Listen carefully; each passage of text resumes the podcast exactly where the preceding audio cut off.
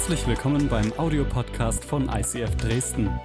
Wenn du Fragen hast oder den Podcast finanziell unterstützen möchtest, dann schreib uns an info at icf-dresden.de.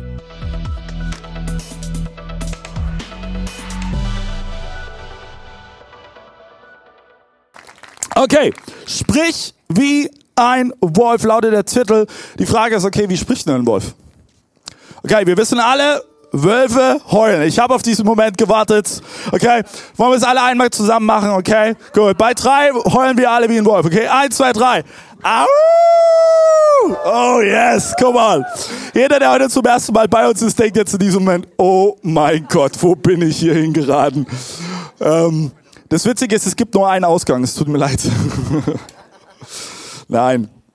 Ähm, Wölfe heulen natürlich, aber die heulen nicht wie Menschen, ja, sondern äh, das ist eine Art der Kommunikation. Und das Witzige ist, äh, ich habe mich ein bisschen beschäftigt mit der Thematik. Ähm, Wölfe heulen ganz oft in verschiedenen Tonlagen, damit sie am Ende den Eindruck bewirken, dass sie viel, viel mehr sind, wie sie eigentlich sind. Das bedeutet, die haben oftmals so eine Dissonanz in ihrem Geheule, ja, so dass du am Ende nicht sagen kannst, okay, handelt sich das jetzt um fünf Wölfe oder zwanzig Wölfe? Du kannst es nicht auseinanderhalten. Und das Krasse ist, abhängig von der Wetterlage, ich, ich wollte es selber nicht glauben, ich habe es mehrmals gegoogelt, kann Wolfsgeheul bis zu 15 Kilometer weit hörbar sein. 15 Kilometer. Das ist, das ist extrem weit. Und das Ding ist aber, der Wolf kommuniziert nicht nur durch sein Geheule, okay? Und es gibt verschiedene andere Wege. Wölfe kommunizieren zum Beispiel durch den Geruch, Körpersprache, Gesichtsausdruck, durch Berührungen. Und wenn du dich jetzt fragst, okay, gut, David, ist schön und gut, äh, netter Biologieunterricht, aber was hat das denn jetzt mit mir zu tun? Ich glaube, und das, darum geht es auch in dieser Serie Kampfansage, ähm, du und ich, wir können einiges von dem Tier Wolf lernen. Wie man denkt, aber auch wie man spricht. Und ich möchte dich heute mit reinnehmen in den zentralen Text dieser Predigt, Matthäus Kapitel 15, Verse 10 bis 11. Dann rief Jesus die Menge wieder zu sich und sagte, hört mir zu und versteht, was ich euch sage. Nicht das, was der Mensch durch den Mund aufnimmt, macht ihn vor Gott unrein, sondern das, was aus seinem Mund herauskommt verunreinigt ihn. Spannende Textstelle, das heißt, Jesus sagt am Ende, hey, nicht das, was du aufnimmst, das, das, das Essen oder, oder was auch immer, sondern das, was am Ende aus dem Mund rauskommt. Das heißt, die Worte, die du sprichst, die sind entscheidend. Kampfansage heißt diese Serie, weil wir glauben, wir sind im Kampf. Wir sind im Kampf einerseits mit dem Feind oder du kannst ihn auch Teufel nennen, Luzifer, Satan, wie auch immer. Wir sind auch im Kampf mit, mit der Welt. Aber vor allen Dingen sind du und ich im Kampf mit uns selbst. Du kämpfst einen Kampf mit dir selbst, ich kämpfe einen Kampf mit mir selbst. Und was einfach Fakt ist, die Worte, die du sprichst, können das Leben, das Jesus für dich bereithält, sabotieren. Weil nicht nur, was du sprichst, sondern auch, wie du etwas sprichst, macht einen Unterschied. Wir haben ganz, ganz oft heute den Fokus auf den Inhalt, also was du sagst. Aber wenn du willst, dass das Was ankommt, musst du dich auch auf das Wie fokussieren. Könnt ihr mir folgen? Und ich glaube, dass es extrem wichtig ist. Okay, wir wissen jetzt, wie äh, kommunizieren Wölfe, wie kommunizieren wir? Natürlich durch Worte. Ja? Zum Glück heulen wir nicht die ganze Zeit rum und kommunizieren dadurch. Wäre echt schräg. Und das Spannende ist, der Mensch ähm, statistisch gesehen spricht etwa 5000 Worte pro Tag. Der manch, äh, manch einer spricht ein bisschen mehr, ja, und der andere spricht ein bisschen weniger. Aber das ist in etwa der Durchschnitt an Worten, die wir sprechen. Und es ist spannend, der Wolf, der hat unglaubliche Macht durch sein Geheule. Der Mensch hat unglaublich viel Macht durch seine Worte. Und vielleicht denkst du, ja, Wort, Worte, sind einfach nur Worte. Nein. Worte sind nicht einfach nur Worte. Worte bewirken etwas. Spannend ist, wir Menschen kommunizieren auch ganz, ganz viel nonverbal. Ähm, statistisch gesehen sagt man, dass deine Kommunikation 7% davon nur verbal ist. 7%. 93% kommunizieren du und ich nonverbal. Durch unsere Gestik, durch unsere Körperhaltung, durch unsere Mimik, durch unsere Tonation. Ich will dir ein Beispiel geben. Ich kann mich hier vorne hinstellen, mit eingefallenem Körper, ein übelstes pessimistisches Gesicht aussetzen sagen, hey, du bist frei. Und er merkt, wie der Funke überspringt. Das ist Wahnsinn, oder? Ich kann mich aber auch hier vorne hinstellen, aufrecht, mit einem Lächeln, kann sagen, du bist frei! Und es ist was ganz anderes.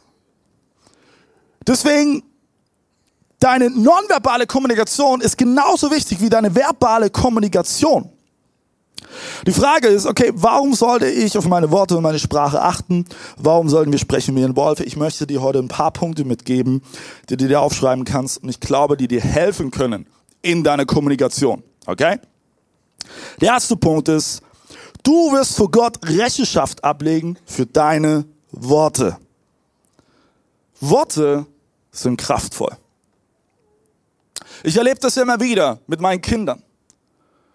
So wie ich mit meinen Kindern spreche, kann ich sofort realisieren, was es bewirkt.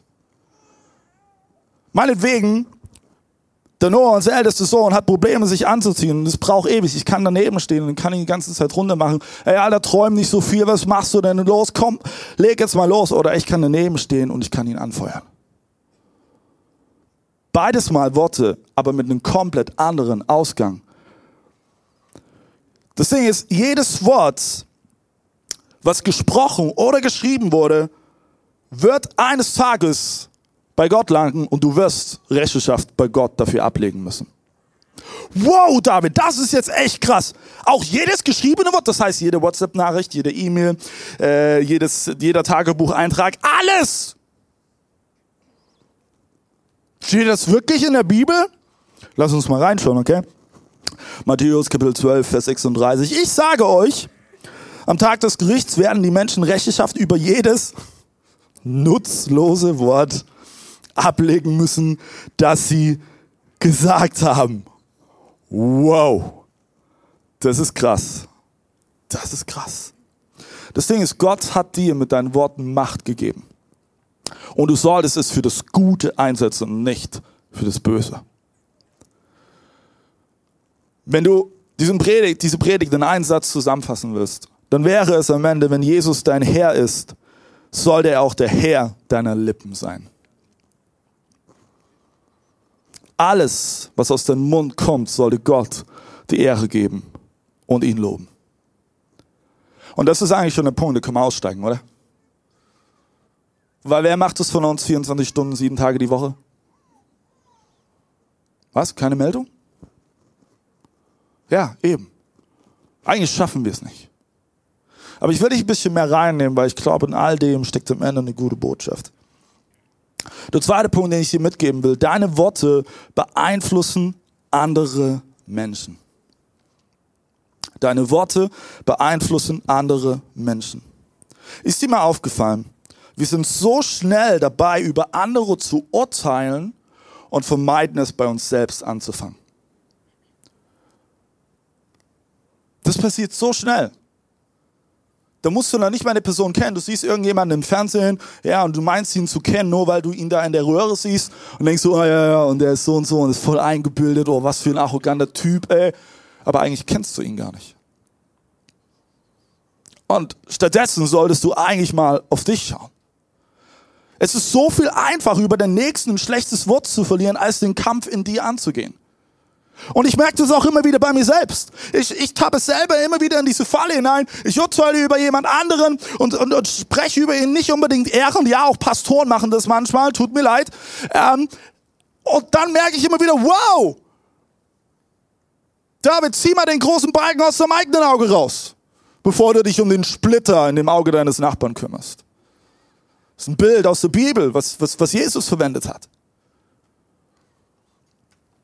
In Epheser Kapitel 4, Vers 29 lesen wir, lasst kein hässliches Wort über eure Lippen kommen, sondern habt da, wo es nötig ist, ein gutes Wort, das weiterhilft und allen wohl tut. Ich möchte dich heute Morgen einladen, prüfe mal deine Worte, die du sprichst. Prüf sie mal. Stell dir die Frage, die Worte, die ich spreche, helfen sie weiter? Tun sie gut? Ermutigen sie? Bauen sie auf? Oder zerstören sie? Machen sie kaputt? Motivieren sie oder demotivieren sie? Richten sie auf oder tun sie einen niederreißen? Wie sprichst du? Das Ding ist, mit deinen Worten kannst du jemanden so verunsichern, dass es sogar am Ende von der göttlichen Berufung in sein Leben wegläuft.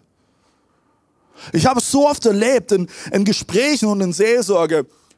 Menschen kommen zu mir und sagen, hey, ich bin nichts wert. Und ich sage so, hey, warum denkst du das? Das ist das, was ich mein Leben lang immer gehört habe von meinen Nächsten. Ich kann es nicht, ich werde es nie schaffen. Und diese Worte, die gesprochen wurden, haben so einen Effekt auf diese Person, dass sie irgendwann anfängt, diese Lüge zu glauben. Und es kann, diese gesprochenen Worte können einen Menschen sein Leben lang von der Berufung, die Gott für einen hat, fernhalten. Wenn nicht Gott diese Lügen zerbricht.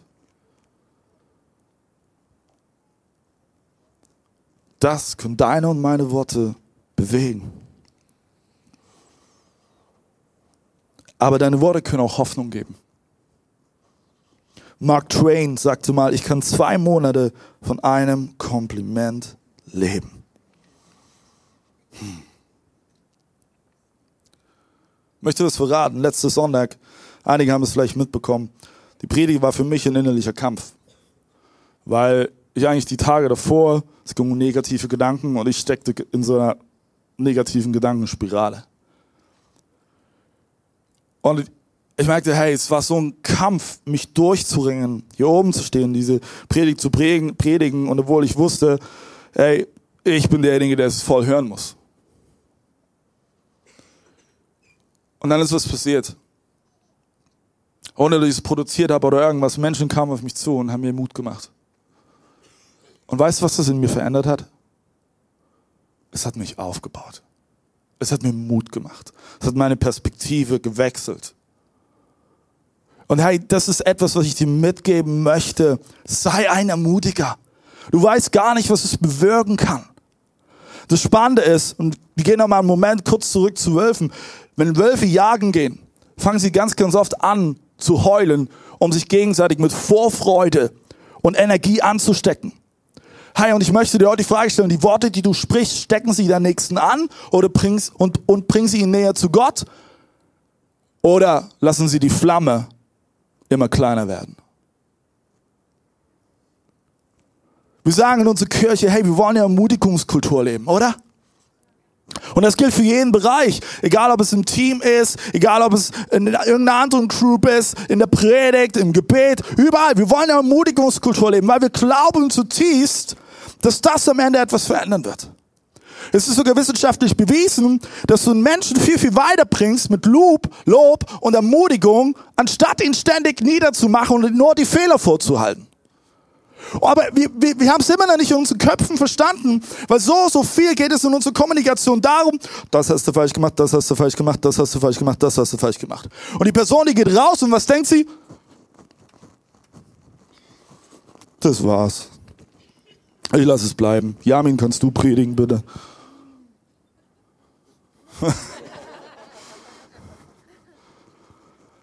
weißt du, was möglich ist, wenn wir anfangen, unsere Sprache göttlich werden zu lassen? Wenn wir jemanden ermutigen, aufbauen. Das ist in dem Moment, wo du vielleicht einen Traum hast und alle Leute um dich herum sagen, hey, das wird niemals Realität werden.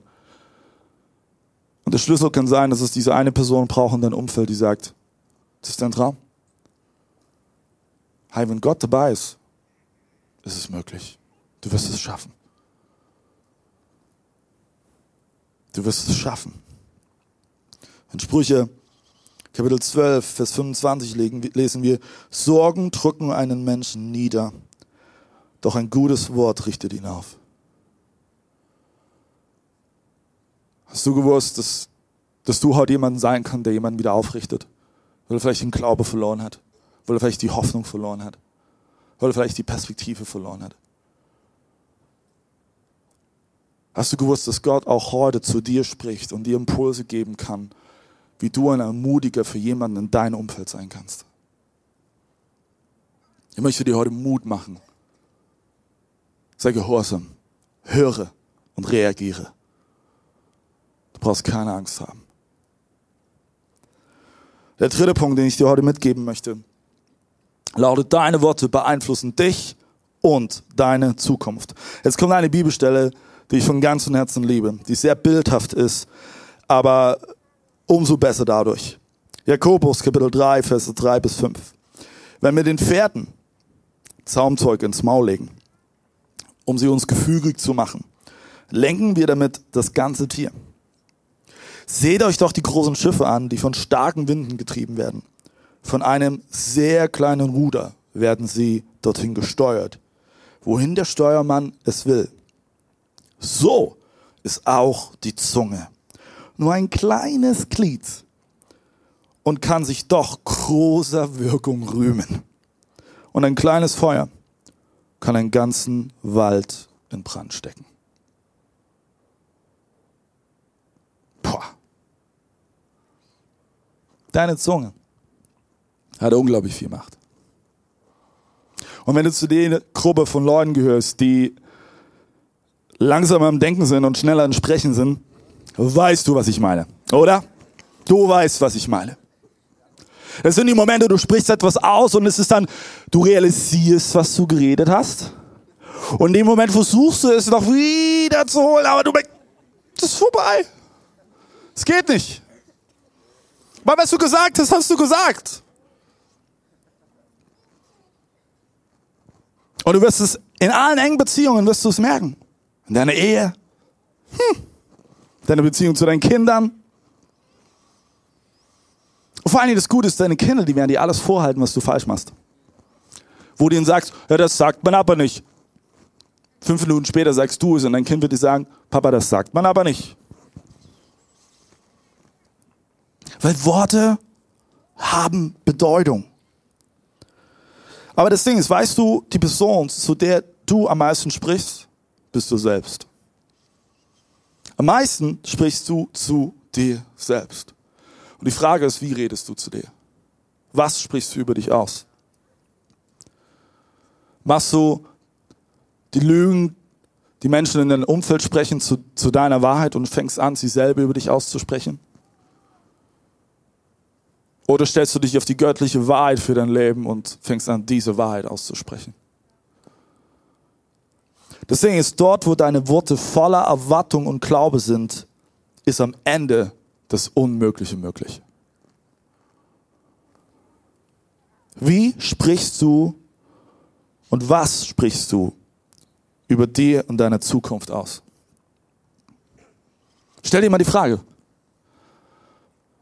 was sprichst du über deine Zukunft aus? Hoffnung? Sieg? Vision? Erwartung für mehr? Oder bist du vielleicht heute Morgen her und du, du hast innerlich schon gar keine Erwartung mehr? Das ist aufgegeben, Erwartungen zu haben, weil du irgendwie, wenn du Erwartungen hast, sowieso immer nur enttäuscht wirst.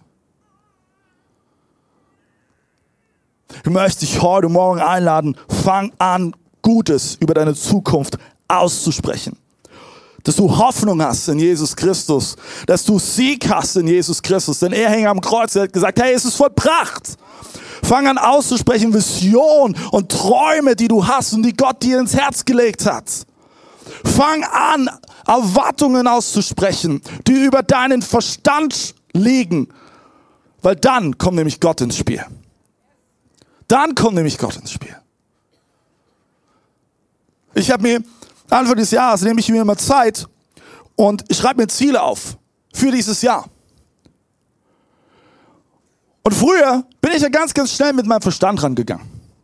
Okay, das und das ist realistisch. Schreibe mir dann noch Zahlen auf, ja, wie, wie ich persönlich wachsen will, aber auch wie wir als Kirche wachsen wollen. Und dann merke ich immer wieder, ist es dieser Moment, ich sage, hey David, nee, nee, nee, nee. Was willst du aufschreiben, wenn Gott in all dem mit drin steckt? Und dann habe ich die Ziele höher gesteckt. Weil es genau dieser Moment war, wo ich gemerkt habe, okay, ich werde es nicht aus eigener Kraft schaffen, sondern nur auf meinen Knien und nur mit Gott. Habe Erwartungen und kalkuliere Gott mit ein. Weil weißt du, all das baut am Ende den Nährboden für göttliche Wunder. All das wird am Ende die Erwartung bauen, dass Gott überhaupt etwas tun kann. Ich möchte dich fragen, planst du Gott in deiner Zukunft mit ein? Planst du ihn mit ein? Vielleicht fragst du dich, okay, aber wie, wie soll ich dann Gott mit einplanen? Wie soll, wie soll das gehen? Ich glaube, indem du anfängst, im Inneren eine Atmosphäre der Erwartung für Wunder zu kreieren. Indem du im Inneren anfängst, zu glauben, dass das Unmögliche möglich werden kann. Indem du sagst, okay, Gott, meine Hände sind eigentlich leer. Was, was, was kann ich denn geben? Was, was kann ich dir bringen? Aber hier bin ich. Ich gebe dir mein Herz. Und weißt du, das ist alles, was Gott braucht. Mut und Gehorsam. Das Spannende ist, deine Worte programmieren dein Gehirn am Ende auf Sieg oder Niederlage. Das ist schon rein psychologisch so. So oft erleben wir es. Menschen kommen hier in unsere Kirche und sie sind noch gar nicht durch irgendeinen Kurs gegangen oder durch irgendeine Group, weil weißt du, von Anfang an spüren sie ihre Ermutigungskulturen alleine. Das verändert sie. Auf einmal werden sie innerlich heil, sie gesunden. Die Lügen, die stetig über ihr Leben waren, verlieren auf einmal an Macht, weil auf einmal göttliche Wahrheit hineinkommt. Weißt du, das merkst du schon alleine auch, weißt du, in Sport. Da gab es schon ein paar Mal Momente, die, die, die Mannschaft sie sind die aus der ersten Halbzeit rausgegangen in die Pause und waren eigentlich schon, okay, das Spiel ist verloren. Warum stellen wir uns eigentlich jetzt nochmal auf das Feld? Aber schon mancher Coach hat durch seine Ansprache das Team wieder auf Sieg gepult. Und am Ende nimm dieses Bild mal mit und stell dir Gott als dein Coach vor. Wie glaubst du, spricht Gott zu dir, wenn du in Momenten bist, wo du schon auf Niederlage gepolt bist? Wird Gott dir sagen, ja, lass, lass es, lass bleiben. Nein. Gott wird dir vielleicht sogar in den Arsch treten und sagen, komm on, hoch mit dir. Ich bin an deiner Seite. Ich werde dich durchtragen. Du wirst es schaffen. Ich bin bei dir. Bis ans Ende der Tage. Und deswegen hör auf, auf deine Angst zu hören und halte ihr die Größe deines Gottes entgegen und sprich die Wahrheit aus. Sprich sie aus.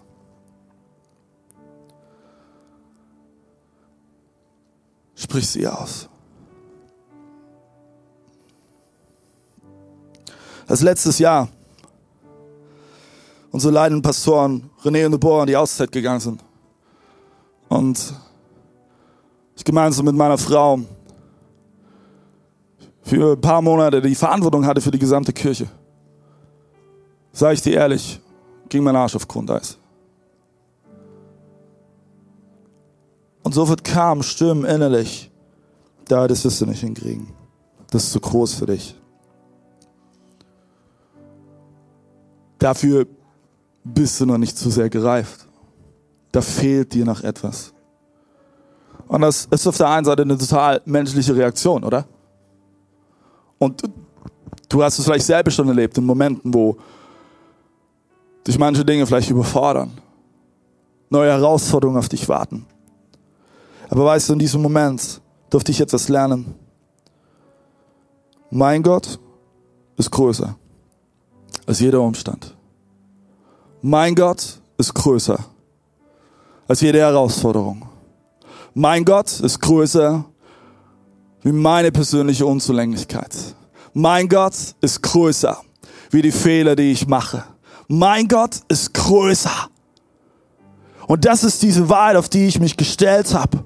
Und auf einmal veränderte sich etwas in mir. Und ich möchte dich heute einladen, dass auch du dich auf diese gleiche Wahrheit stellen kannst. Denn Worte sind wichtig und wertvoll. Im Psalm 141, Vers 3 bis 4 lesen wir, Stell eine Wache vor meinen Mund,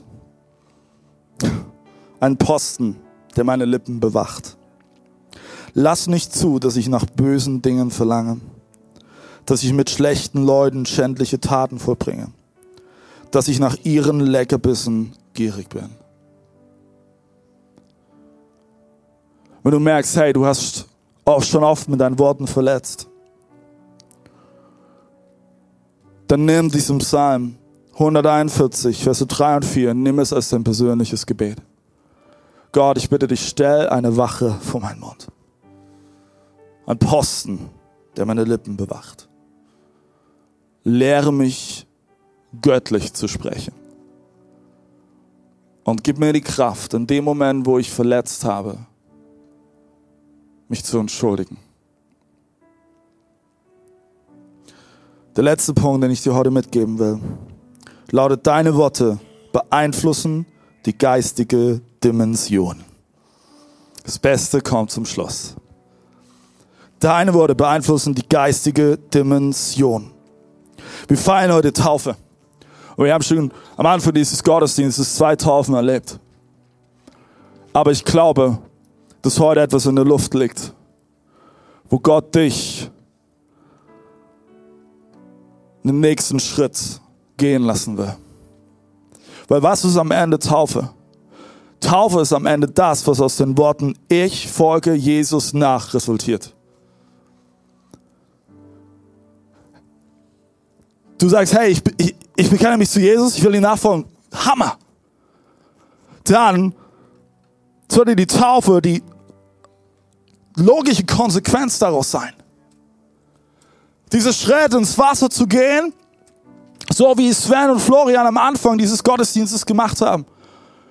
Und dann kommt die Frage, hey, wem gehört von nun an dein Leben? Jesus Christus. Jesus Christus. Auf dieses Bekenntnis hin taufen wir dich im Namen des Vaters, des Sohnes und des Heiligen Geistes. Ich persönlich glaube, Glaube muss immer bekannt werden. Albert Schweitzer sagte mal, der Anfang alles wertvollen geistigen Lebens ist der unerschrockene Glaube an die Wahrheit und das offene Bekenntnis zu ihr. Glaube muss bekannt werden. Am Ende wäre es sonst wie, du bestehst in einer Beziehung, aber du hältst die Beziehung geheim. Du bekennst dich nicht dazu. Was ist das für eine Beziehung? Diese Beziehung wäre von Anfang an auf dem falschen Fundament. Du könntest dich ja nie mit deinem Partner in der Öffentlichkeit knutschen. Hast ja immer Schiss, dass es irgendjemand sieht. Macht keinen Sinn. Hey, wenn, wenn du sagst, hey, ich gehöre zu Jesus, ich habe ich hab Ja gesagt zu ihm. Hey, komm on, worauf wartest du? Worauf wartest du? Bekenne dich dazu. Geh diesen Schritt. Hey, ich lasse mich taufen. Mir ist vollkommen egal, was jemand anderes denkt. Das ist meine Entscheidung. Deswegen beharren wir auch so sehr darauf. Mach es am Ende nicht, weil, weil es dein Partner sagt oder dein Partner will. Mach es am Ende nicht, weil Mama, Papa es sagen oder weil irgendwie fünf Freunde in deinem Umfeld es sagen. Es muss deine Entscheidung sein. Und wenn du sagst, hey, ich habe Jesus in meinem Herzen, do it. Do it. In Apostelgeschichte, Vers 22, Vers 16 lesen wir, das ist so eine gute Bibelstelle. Also was zögerst du noch? Steh auf und lass dich taufen und ruf dabei den Namen des Herrn an, dann wirst du von deinen Sünden reingewaschen. Huh. Ich möchte die Frage stellen. Worauf wartest du noch? Worauf wartest du noch? Wenn du mit deinen Lippen bekannt hast, ich gehöre zu Jesus, dann handle auch. Handle.